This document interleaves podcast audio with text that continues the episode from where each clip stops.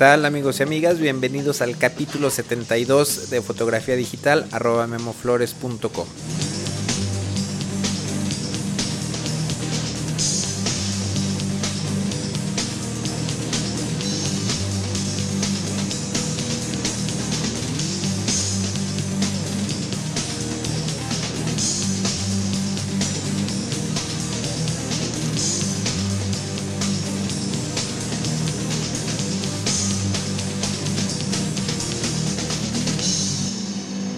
Bienvenidos a este taller en línea sobre fotografía digital.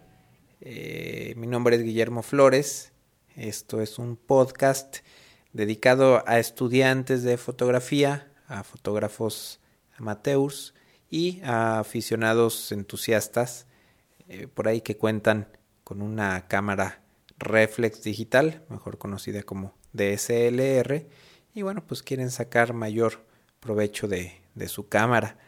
Las personas que no tengan una cámara reflex digital o que apenas estén queriendo aprender fotografía, les recomiendo darle una leída al ABC de la fotografía que pueden encontrar en la página www.memoflores.com diagonal ABC. Normalmente este podcast sale al aire los lunes a primera hora pero esta semana lo tuve que retrasar por un día por dificultades técnicas para poder presentarles por ahí una sorpresa que veremos más adelante.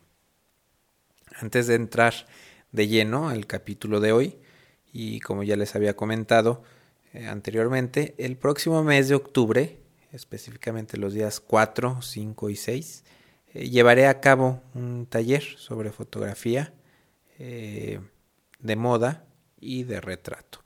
Principalmente estaremos pues hablando de lentes, de iluminación, de poses, maquillaje, vestuario, todo esto enfocado a modelos, pero también eh, se puede aplicar en jóvenes, señoras, señores, eh, niños, etcétera, ¿no? Entonces, el primer día, el programa más o menos que tengo pensado, el primer día, eh, vamos a trabajar en estudio, vamos a ver cómo iluminar con uno, dos o tres flashes, eh, utilizando diferentes difusores, sombrillas, cajas de luz, rebotando luz. Y vamos a estar practicando eh, con una modelo. El segundo día, el segundo día eh, saldremos a una locación para ver técnicas y consejos para iluminar personas con reflectores simples, con rebotes eh, también con flashes compactos y con unidades eh, móviles, unidades portátiles de flash. Eh, ambos días cada uno de los asistentes pues podrá hacer por ahí tomas y prácticas con, con la modelo. El tercer día vamos a revisar las imágenes tanto tomadas por los asistentes al seminario y por un servidor. Y vamos a hablar también un poco sobre pues el flujo de trabajo, eh, cómo hago la selección de fotografías, cómo doy ajustes, postproceso, eh, retoque, vamos a ver algo sobre técnicas de retoque, algunos consejos, algunos trucos, eh, recortes, publicación de galerías web, etc. Entonces, bueno, la verdad es que yo estoy muy entusiasmado con este primer taller. Creo que va a ser muy divertido y va a ser eh, muy interesante también la fecha. Les digo, es 4, 5 y 6 de octubre de este año 2007. Lugar aquí en la ciudad de Guadalajara, Jalisco, México. Eh, duración van a ser 5 horas diarias, de 9 de la mañana a 2 de la tarde. El tema es fotografía de moda y retrato. Y los requisitos simplemente es una cámara reflex digital o DSLR el costo es 2.500 pesos por persona, es cupo limitado a 10 personas.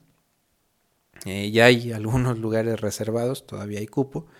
Entonces, eh, si les interesa, si quieren información, eh, por favor, escríbanme al correo info arroba memoflores.com y les mandaré información sobre cómo reservar o asegurar, asegurar su lugar a este taller. Eh, si vienen de fuera de Guadalajara, si son de fuera de Guadalajara, pueden, también por ahí puse información sobre hoteles eh, cercanos al lugar donde se va a llevar a cabo este taller eh, y la información la pueden encontrar en los foros de discusión que están en memoflores.com diagonal foro. Por cierto, este aprovecho para disculparme eh, por algunas fallas que últimamente ha habido en los foros de discusión, eh, en la página en general. resulta que en las últimas semanas pues ha habido mucho, mucho tráfico en la página, cosa que, me da mucho, mucho gusto. Estamos hablando de 40 a 50 mil eh, hits al día. Estamos hablando de alrededor de 15 gigabytes de información de transferencia al día, eh, lo cual, bueno, pues es bastante. Y esto ha hecho que el servidor que hospeda mi página, pues bueno, se, se volvió un poquito loco, se fue demasiada la carga que está teniendo y de repente suspende temporalmente el servicio. Normalmente estas interrupciones no han sido eh, por periodos mayores a 10, 15 minutos. Estoy trabajando en maneras eh, para solucionar este problema. Eh, como bueno, pues no sé mucho de servidores, sé un poquito más de, de fotografía que de programación de servidores, etcétera. Eh, pues parece ser que arreglé algunas cosas, pero descompuse algunas otras, sobre todo en los foros de discusión, por ahí hubo algunos cambios de, identidades, nada grave, ya todo parece ser que volvió a la normalidad. Solo, bueno, pues les pido un poquito de, paciencia y les comento que, estoy trabajando para evitar eh, fallas en la página. Bueno, pues basta de, de anuncios, avisos, etcétera, vamos a hablar, hablar de Nikon. Y para hablar de Nikon, pues qué mejor que la opinión de un especialista en la materia que muchos de ustedes ya conocen. Eh, los dejo entonces con nuestro invitado sorpresa. Hola y un gran saludo a todos los podescuchas. Eh, les habla su amigo Numael y hoy me encuentro haciendo una pausa de mis labores de 50 milímetros de pozo técnico y he hecho un brinquito hacia este podcast con agradeciendo la invitación que Guillermo me acaba de dar. Eh, bueno, yo básicamente les vengo a comentar mi opinión sobre lo, lo que está haciendo más escándalo o ruido con relación a las nuevas dos cámaras que Nikon acaba de anunciar esta semana, la D3 y D300. Sí que, ¿por qué no empezamos? Y lo primero que está haciendo, que está llamando mucho la atención es el, el nuevo LCD con el que cuentan ambas cámaras. Este LCD es de 3 pulgadas y, a diferencia de los anteriores, cuenta con tres veces la resolución que se tenía antes. Así que ahora el LCD va a tener un uso más práctico, así que vamos a poder examinar las fotos en el, cuando estemos en el campo tomando haciendo nuestras tomas y ver si nos va a dar una representación más confiable de lo que vamos a tener al final en, el computador. Eh, otro punto que está gustando mucho es eh, que tanto la D300 como la D3 cuentan con un campo de visión de 100% en su visor. Eh, esto para la D3 pues era algo de esperarse, pero para la D300 y aún manteniendo el flash integrado es algo bastante innovador y bien recibido. Así que no, ya con el favor de Dios no, tendremos más sorpresas de esa persona que salió en la esquinita que no habíamos visto en el visor cuando tomamos la foto, pues ya eso no, no, tendremos esas sorpresas. Eh, otro punto que me gustó mucho es que ahora nos va a permitir tomar fotografías de archivos RAW tanto en 12 como en 14 bits, así que los podemos seleccionar cualquiera de los dos. ¿Y qué significa esto? Que nos va a dar una representación de tonos más confiable o más exacta de lo que estamos viendo. Eh, siguiendo por la línea de, de los bits, pues ah, Nikon acaba de introducir un nuevo procesador de imágenes, el cual ha denominado con el nombre de XSpeed. Y lo curioso de este procesador es que supuestamente va a procesar las imágenes de esos RAW de 14 bits, van a ser procesadas a 16 bits. ¿Será cierto? ¿Cómo será? No sé, veremos a ver, pero suena muy bien. Así que no se puede pedir más de esto. Bueno, uno nunca sabe. Continuando, algo que sí ha sufrido un gran cambio es el sistema de, auto, de autoenfoque. Nikon pues ya ha superado lo que tenía anteriormente con el Multicam 2000 y ahora este nuevo sistema de autoenfoque lo denominó con el nombre de Multicam 3500.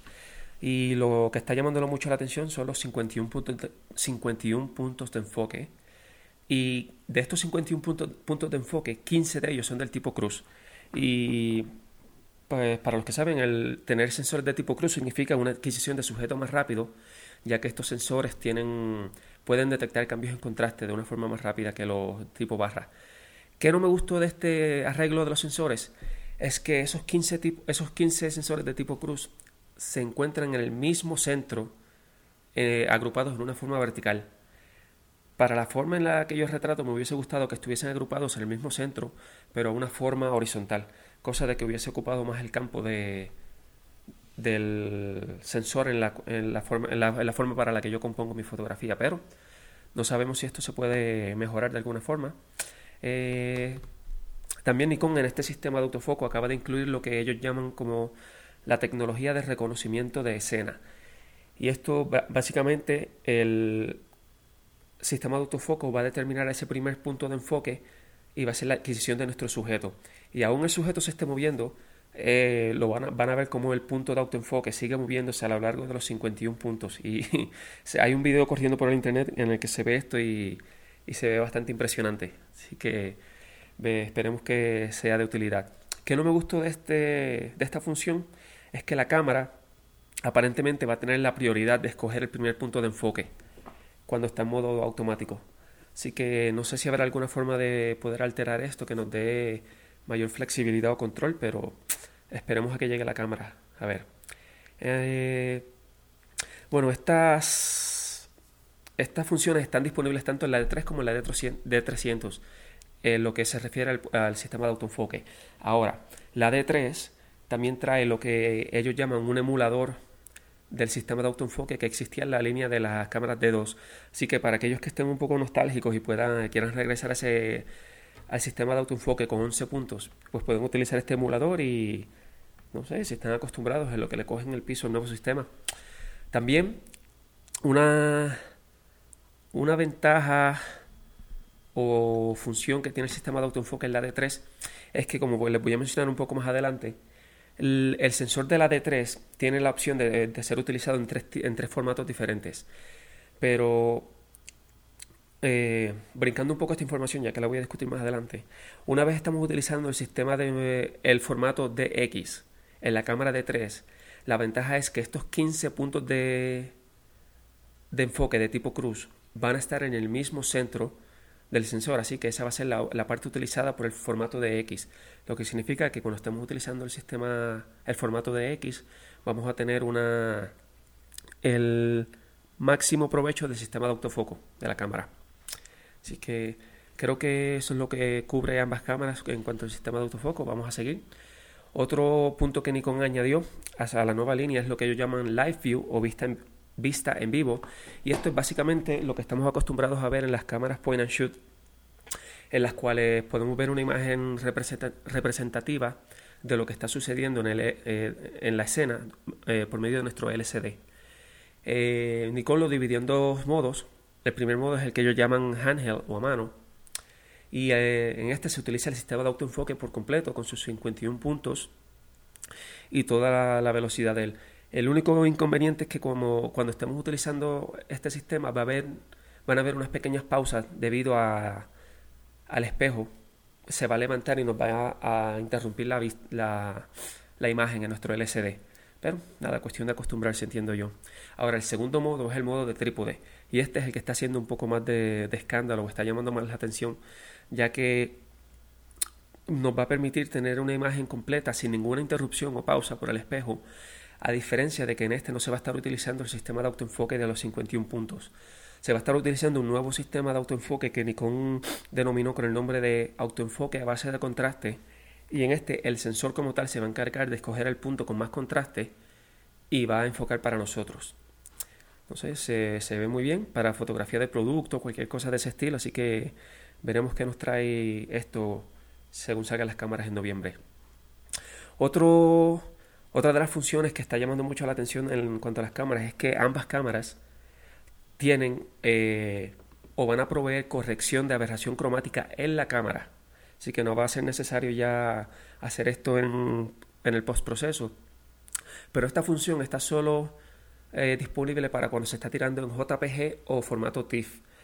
Si estamos usando eh, archivos RAW, la información se va a grabar en el archivo, pero no va a ser aplicada. Esta va a estar disponible para cuando importemos la foto, ya sea Capture NX o cualquier programa eh, que sea compatible para poder ser utilizada con él y aplicar los cambios ya de una vez esté la foto ready para ser procesada.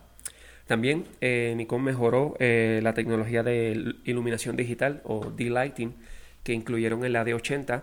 Ahora le llaman D-Lighting activo. Así que supuestamente con esta nueva tecnología Nikon incluye unos algoritmos más complejos en los cuales va, se va a hacer un, análisis más ah, determinado sobre las altas luces y las sombras para poder darnos un rango dinámico más amplio. Que verdad sea, eso el tiempo lo dirá, pero supuestamente el número que Nikon da es que ambas cámaras van a, tener un rango dinámico 300% mejor de lo que estamos acostumbrados, así que si es así de bueno, veremos. Eh, otra función que Nikon incluyó es un, modo de o un menú en la cámara que ellos llaman eh, Picture Control. Esto es sumamente parecido a lo que los usuarios de Canon están acostumbrados con el nombre de Picture Style lo único que para los usuarios de Nikon esto no es nada más que la fusión de dos menús que ya estábamos acostumbrados a usar, el menú de optimizado de imagen y el menú de modos de color. Ahora todo va a estar junto en un solo lugar y podemos hacer nuestros podemos ajustar nuestros parámetros a gusto y tenerlos todos en un solo lado. Así que haciendo la vida un poco más fácil para cuando estemos ahí en el momento de tomar la fotografía. Eh, otro punto que ha gustado mucho es que ambas cámaras van a ser compatibles con, su, con las baterías de sus predecesoras. Así entiéndase que la de D300 va, a utilizar las mismas baterías de la D3, de la D200, perdóneme, y la D3 va a utilizar las mismas baterías de la D, de la línea de la D2. Otro punto también con relación a las baterías es que la cámara D3 va a traer un cargador doble. O sea, vamos a poder cargar dos baterías a la vez con esta cámara. Así que otro beneficio que nos trae la cámara. Eh, siguiendo, este no estoy 100% seguro si está disponible en la D300, pero sé que sí en la D3.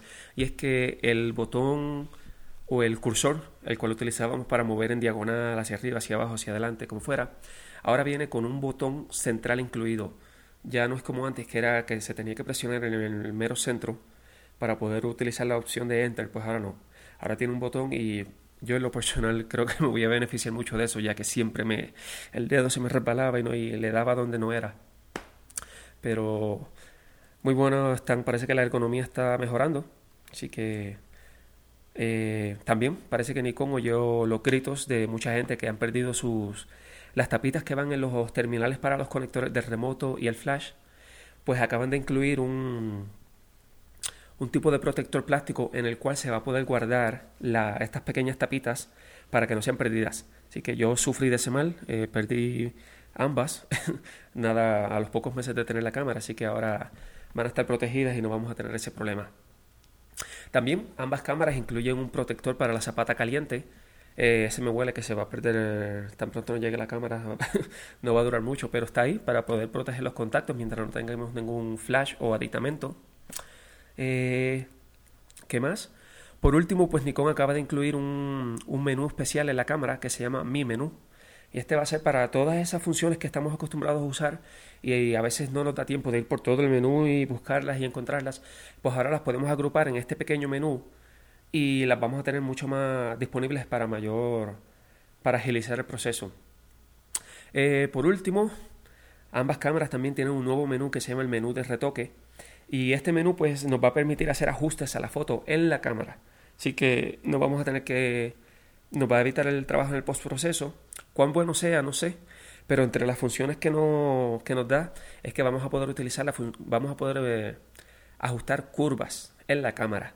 No como antes que teníamos que hacer ajustar las curvas en la computadora y subirlas a la cámara, pues ahora van a estar disponibles. Así que se ve muy prometedor y esperemos que sea de utilidad.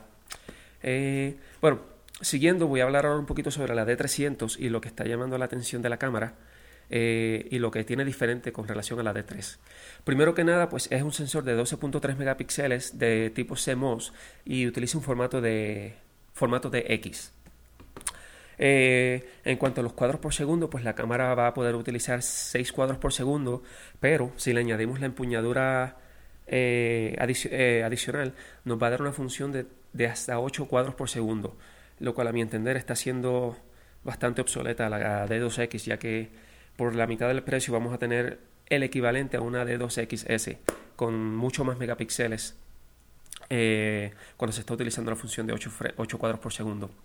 También la, de, la D300 trae una tecnología de limpieza automática para el sensor y esto básicamente lo que hace es que trae un, le tira unas leves frecuencias y vibraciones al sensor, lo cual ayuda a sacudir y de eh, sacar el polvo del sensor y que se desprenda de este.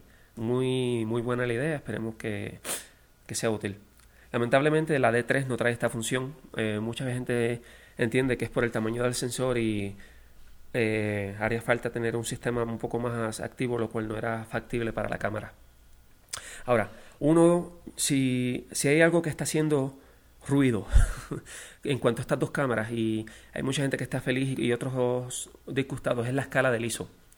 Nikon abandonó la, como escala base el ISO 100 y para la D300 la, la escala del ISO va desde 200 hasta 3200. Ahora, Nikon añadió una escala extendida en la cual se puede conseguir un ISO 100, pero es a base de compensación, una compensación negativa partiendo desde 200 en la cual podemos partir punto .3, punto .5, punto .7 y hasta un paso, lo que nos va a ayudar a llegar hasta ISO 100, lo que ellos llaman un low 1. Eh, Mucha controversia, dicen que este ISO 100 no va a ser tan bueno, que va a, proveer más ruido que el ISO 200 como tal, pero no se sabe. Habría que esperar a ver. Ahora, por el otro lado, al otro extremo, eh, en el ISO 3200 nos da la misma compensación de, pasos, lo que nos permite llegar a un ISO 6400. Ahora, acabo de ver una foto de, de la D300 a ISO 6400 y les digo que se ve mejor que el ISO 400 de una D200 o una D2X. Así que si esto va a ser lo que nos trae Nikon, pues al fin entiendo que la, guerra del ISO se, acabó y ya no vamos a ser culpables de eso. Eh, continuando, ahora voy a ir un poquito hacia la D3. Eh, esta cámara pues ha sido enfocada un poco más hacia el fotoperiodismo y deportes.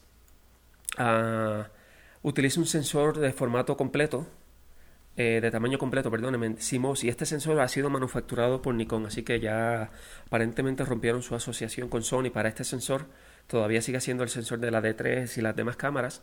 Y lo curioso o innovador de este sensor es que tiene tres formatos en uno, como les había mencionado anteriormente. El primer formato es lo que Nikon denominó con la nomenclatura de FX, y es un sensor de tamaño completo de 24 x 36 milímetros y tiene una resolución de 12.1 megapíxeles. Y cuando utilizamos este sensor vamos a poder utilizar una ráfaga de 9 cuadros por segundo. Ahora, por el otro lado, Nikon incluyó un segundo formato que llama el formato 5 cuartos o de una razón de 5 a 4 y el sensor tiene un tamaño de 24 por 30 milímetros y funciona a una resolución de 10 milímetros. ¿Qué de importante tiene este sensor?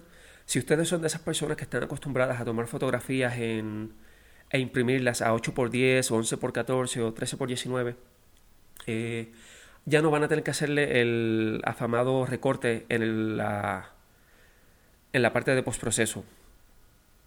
Ya que Nikon, al utilizar este formato, la fotografía va a salir con esa razón, la razón necesaria para poder imprimir a esta a estos tamaños. Así que se acabó ese problema de recorte para los fotógrafos de boda, de quinceañeros, actividades, de lo que sea.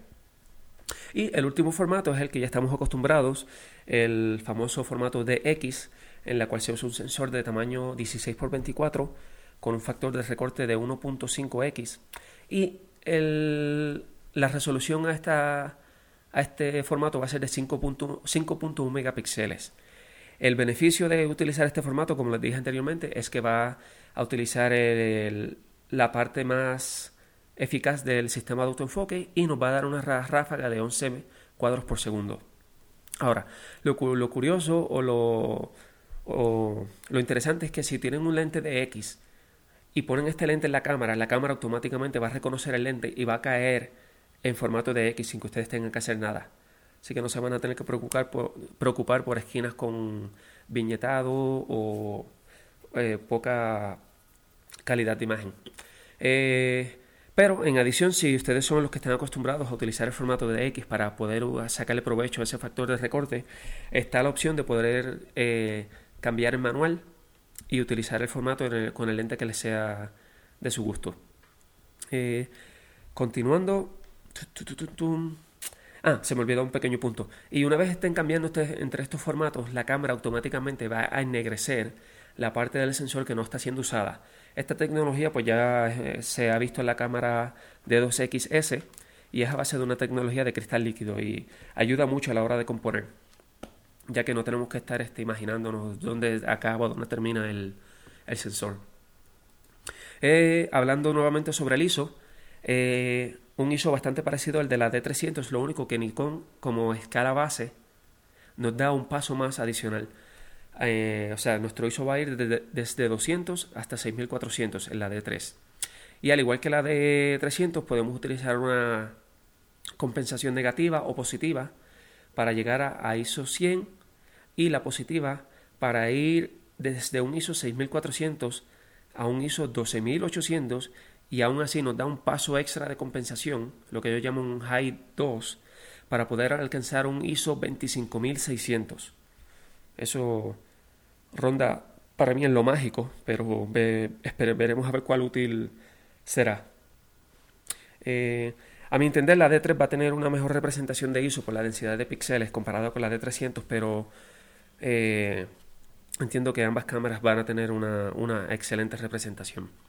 Eh, continuando, otro punto que ha hecho mucho, eh, que ha emocionado a mucha gente es que ahora la, D3 trae una bahía para poner dos tarjetas Compact Flash. y aún así nos deja configurar estas bahías para utilizar el modo que queramos. Y tiene cuatro opciones. La primera es la de continuación o overflow. Esto quiere decir que si se llena una tarjeta, la cámara va a continuar llenando la próxima tarjeta. La opción de respaldo o backup es la que le sigue y es nada, va a ser una copia exacta a ambas tarjetas de lo que estemos retratando. La tercera opción, que es la más que me gusta, es que podemos eh, decir que una tarjeta solamente grabe archivos RAW y la segunda tarjeta solamente grabe archivos JPG. Y no estoy seguro, y creo, pero entiendo que también puede ser, utilizarse archivos TIFF. No sé, pero ahí no estoy 100% seguro. Y la última opción es la opción de copiar. Así que si queremos sacar una copia de, una tarjeta para dársela a una persona, incluimos la segunda tarjeta en, la segunda bahía y la cámara automáticamente copia todas las fotos a esa tarjeta. Eh, estas bahías tienen una velocidad de transferencia de 35 megabytes por segundo, pero toda esta transferencia va a ser en condiciones óptimas. Si entiéndase la, eh, que se está utilizando la tarjeta adecuada. Eh, otra opción que incluyeron en la cámara es lo que Nikon llamó el horizonte virtual, y esto para mí es una bendición, ya que yo padezco del mal de horizontes virados o chuecos. Así que con este horizonte creo que se va a hacer, eh, si es, no sé cuál sea la precisión, pero aparentemente va a ser obsoletos los eh, niveles de burbuja que se ponían anteriormente en las zapatas calientes. Así que también esperemos a ver qué sea de utilidad.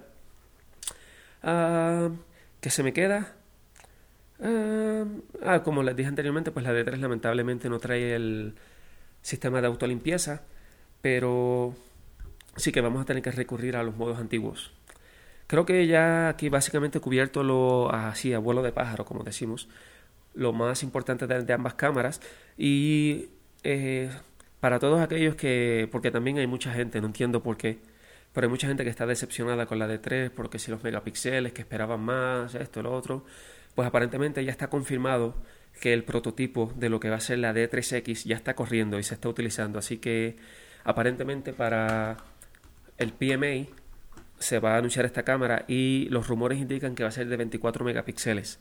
Así que si quieren esperar y creen que la D3 no, no les sea útil en el momento, la D300, que no entiendo por qué, pero hay, entiendo que hay gente que sea así, pueden esperar a ver si sale.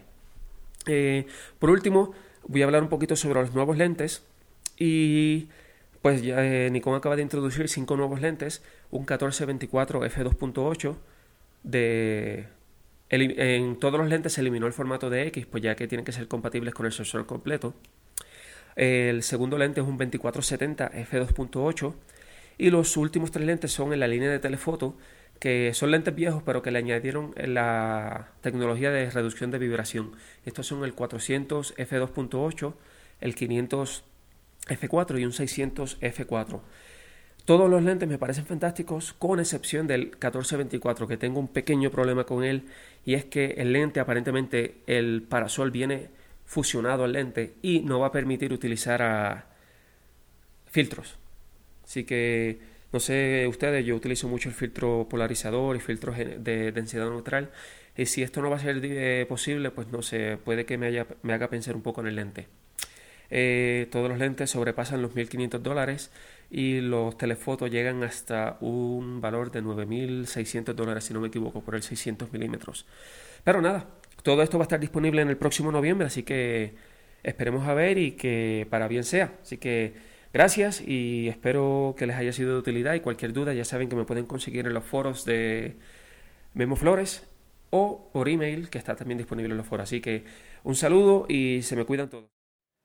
Muchas gracias, Numael. Un saludo a Numael, a Carlos y al Pelos, que luego se sienten por ahí porque no les mandamos saludos. Un saludo muy grande.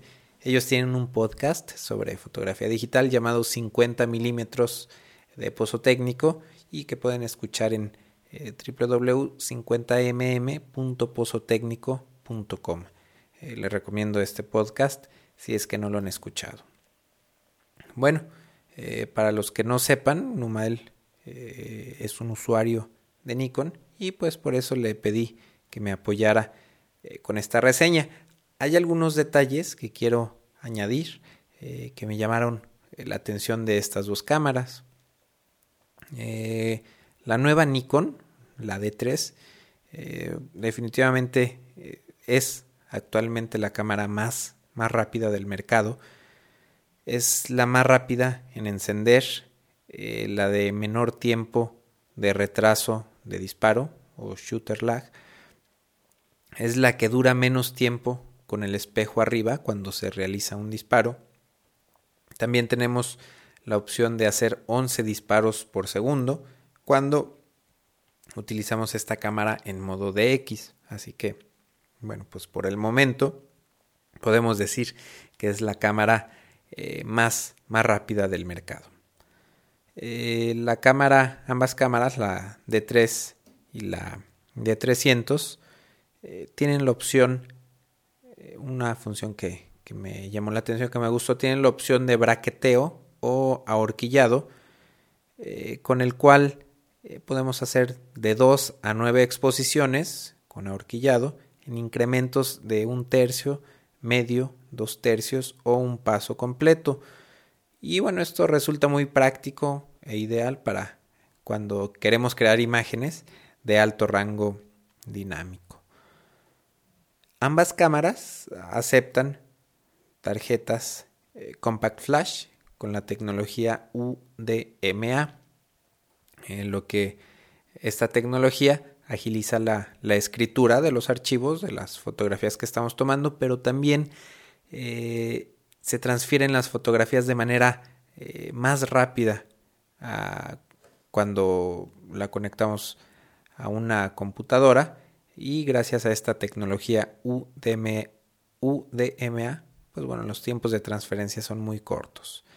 Tanto la D300 como la D3 tienen por ahí también un conector para eh, añadir un sistema de posicionamiento global, mejor conocido como como GPS.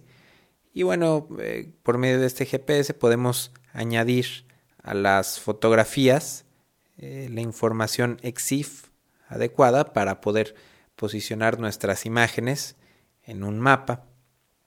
Mm, otra cosa que me gustó de estas cámaras, eh, bueno, no es nuevo, ya, ya lo tenían, pero me llamó la atención es que el indicador de la batería muestra cinco etapas, además de indicarnos el porcentaje de carga y el número de, disparos que han sido tomados desde la última, desde la última carga. Estas cámaras eh, tienen también la opción de conectar un transmisor inalámbrico para establecer una red de hasta 5 cámaras, ya sean de 3 o de 300 o mezcladas. Entonces imaginen un equipo de 5 fotógrafos en un evento deportivo. Eh, un editor puede estar con una laptop viendo las imágenes en forma miniatura que están tomando los cinco fotógrafos. Eh, cuando el editor ve una foto que, le gusta, bueno, simplemente la, la, selecciona, la descarga de la cámara de, del fotógrafo a través de ese transmisor inalámbrico y bueno, le puede jalar a su computadora laptop para publicarla. Eh, algo novedoso también en estas cámaras es la incorporación de un puerto HDMI. Este puerto funciona para conectar el equipo a una, eh, a una televisión o a alguna pantalla de alta definición.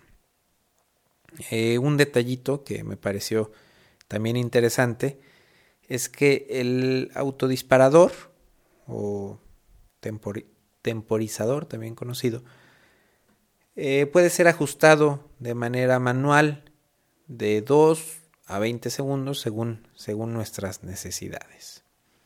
No sé si por ahí Numael mencionó el precio estimado. Eh, la D3 eh, costará 4.999 dólares o 5.180 euros. Mm, definitivamente, bueno, pues esto la hace ser un equipo enfocado a profesionales. La D300 eh, costará aproximadamente 1.800 dólares o 1.980 euros. Por cierto, el precio eh, es solamente del cuerpo. La cámara sola sin lentes. Eh, la de 300 es una cámara enfocada a aficionados entusiastas o a fotógrafos amateurs. Tal vez si por ahí alguien tiene una de 40, una de 40X o una de 80, bueno, esta cámara, la de 300, bueno, será una buena excusa por ahí para cambiar de equipo o actualizarlo. Eh, vamos a hablar ahora brevemente ahí de los lentes que, salieron. El lente que mencionaba Numael, el 14-24 milímetros, es el único lente del mercado zoom super gran angular con luminosidad constante de f2.8. No hay ningún otro lente que tenga un, rango que empiece en los 14 milímetros, que sea zoom y que tenga una luminosidad de f2.8. Eh, los tres telefotos que menciona Numael utilizan tecnología VR, que es Vibration Reduction, ya lo habíamos mencionado, pero utiliza esta tecnología de segunda generación, es la versión 2. Eh, esta, este BR2 pues, le regala al fotógrafo cuatro pasos extras en velocidad. Eh, los cinco lentes que, mencionaba por ahí Numael utilizan eh, los cristales más finos fabricados por, Nikon. estos lentes se llaman bueno, cristales de dispersión extra baja. con esta tecnología se minimiza la aberración cromática eh, y hay mejor contraste de color. Nikon utiliza las siglas ED para distinguir eh, su línea más fina de lentes.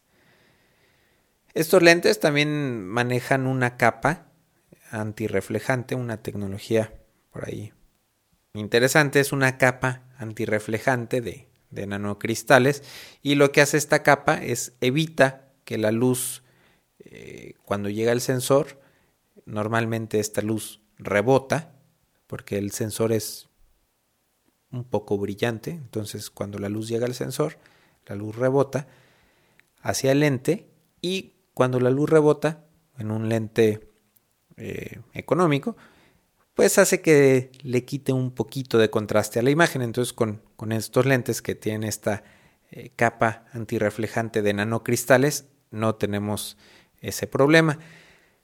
Eh, todos estos lentes, estos cinco lentes, tienen motor silencioso, por lo que pueden ser utilizados en, en todas las cámaras digitales reflex de Nikon, incluidas las que no cuentan con motor, las cámaras más económicas digitales como la D40. Entonces, eh, pues mis respetos para Nikon, la cámara D3 eh, es realmente impresionante. Pero bueno, si yo fuera usuario Nikon, la verdad es que me iba por la económica, por la D300. Ya les había comentado anteriormente que prefiero comprar una cámara relativamente económica cada año, cada año y medio, que hacer una inversión fuerte, una inversión de, de 5 mil dólares o más en equipo, en una cámara en equipo que va a ser obsoleto en, en dos años quizás. Entonces con estas nuevas cámaras, en particular con la D300, eh, los modelos económicos de Nikon, eh, siento que quedan muy atrás. La D40X y la D80 ofrecen una resolución de 10 megapíxeles. Eh, quizá 2 megapíxeles no sean mucha diferencia ni razón de peso, pero el hecho de que esta cámara, las dos cámaras, capturan la información a 14 bits por canal, bueno, esto marca la gran diferencia. Claro, además de la rapidez, la pantalla más grande, funciones, etcétera, etcétera. Entonces, pues amigos y amigas, me despido. Eh, muchas gracias por escucharme. Nos veremos la siguiente semana. Bye.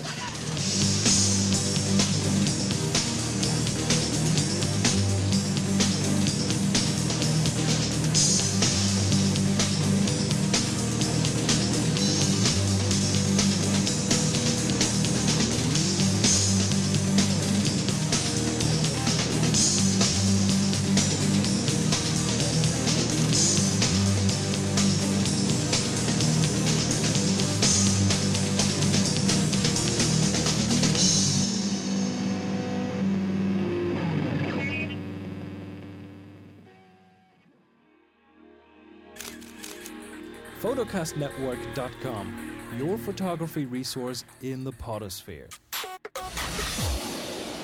photocastnetwork.com